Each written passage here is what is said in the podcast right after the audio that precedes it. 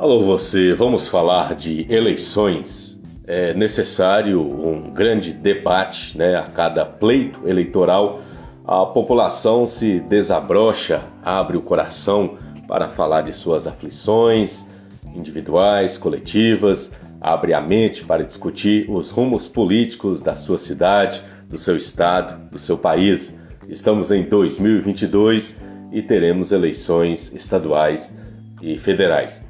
Assim, é um desperdício limitar o debate político eleitoral a questões momentâneas, mesmo que essas sejam prioritárias e urgentes. A inflação, o desemprego, a fome, a ausência de políticas assistencialistas na medicina, qualidade e quantidade de educação inadequada. São questões que nos afligem a todos Entretanto, o modelo de desenvolvimento urbano, a ocupação do território agrário, a industrialização, a mecanização agrícola, o sistema de atendimento de saúde da população, modelo de educação oferecido, o sistema de transporte adotado, seja de cargas, passageiros, enfim, questões que perpassam o passado, o presente e o futuro da população desse país com tantas desigualdades sociais, educacionais e muito mais. Dentre essas questões de maior amplitude, o modelo de desenvolvimento urbano adotado nas décadas de 1960 e 70 esgotou sua capacidade de atender a população com qualidade. Esse modelo de cidades polo transformou-se num monstrengo, produzindo péssimas condições de moradia, transporte, emprego, saúde, educação e alimentação para a maior parte dos moradores. A qualidade de vida não é uma prioridade nessas grandes cidades. Ou será que alguém acredita que passar horas do seu dia num ponto de lotação para se deslocar é qualidade de vida? O amontoado de gente só serve aos poderosos, milionários e os politiqueiros. Nem são políticos mais. Os poderosos têm o controle da terra, das moradias, controle do transporte, dos imóveis, do aluguel, do sistema público, da politicagem, da politicalha. Os politiqueiros têm a concentração dos votos de que precisa para se manter no poder, tendo em vista a não resolução dos problemas, porque se os resolvessem, o que teriam a prometer? O que justificaria o emprego de quatro anos ou de oito anos de um senador nessa República Tupiniquim?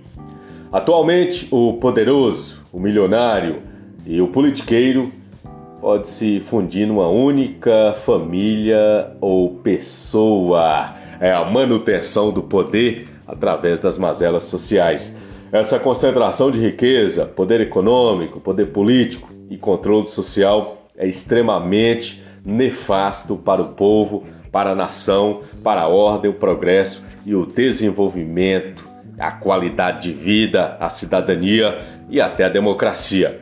Portanto, quaisquer programas políticos que pretendam atender a população precisam levar essas questões em consideração. Necessitamos no Brasil de um grande problema de interiorização do desenvolvimento, priorizando a qualidade de vida do povo, a decência, a dignidade. Em centros urbanos menores, o transporte não afeta a renda do trabalhador, a moradia é mais barata e até de qualidade, como a alimentação, o atendimento à saúde, a educação é um pouco melhor mais barato e talvez até eficiente.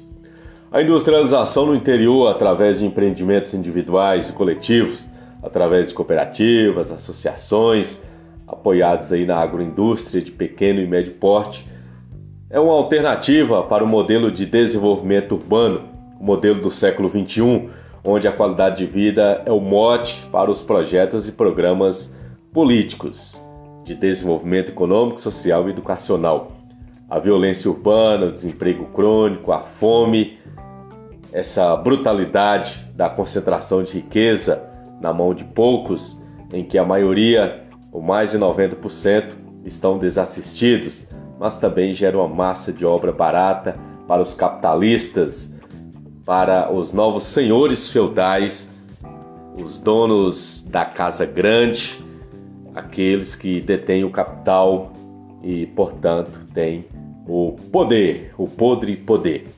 A favela senzala continua servindo aos propósitos dos poderosos. À exceção da China, todos os países centrais ou desenvolvidos já exterminaram esse modelo de concentração humana por duas razões. É caro para o poder público manter esse modelo, segundo a qualidade de vida de sua população. No Brasil é urgente rever esse modelo que acumula poderes políticos, econômicos, financeiros em detrimento da cidadania, da dignidade da população. Precisamos de novas diretrizes de ocupação do solo, os planos diretores serem colocados em prática, seja urbano, seja rural, até mesmo a divisão territorial política de estados e municípios a reforma política precisa ser revista, debatida pela população e se encontrar um novo modelo mais democrático, mais humano, mais concentrado na realidade política da população. Menos concentração de renda, mais oportunidade, fortalecimento da previdência social, a carteira de trabalho, as leis trabalhistas. Todos aqueles que têm compromisso com o melhor para a população precisam assumir o debate. As mazelas do cotidiano têm embasamento em questões estruturais de cunho econômico, social, histórico, cultural.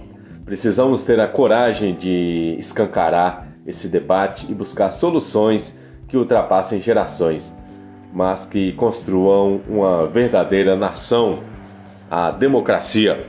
Esse texto é do professor Aurívio Veiga. Professor Flávio Lima, professor 5.0, capacitação, Google Workspace, transmissão, produção de lives e podcast.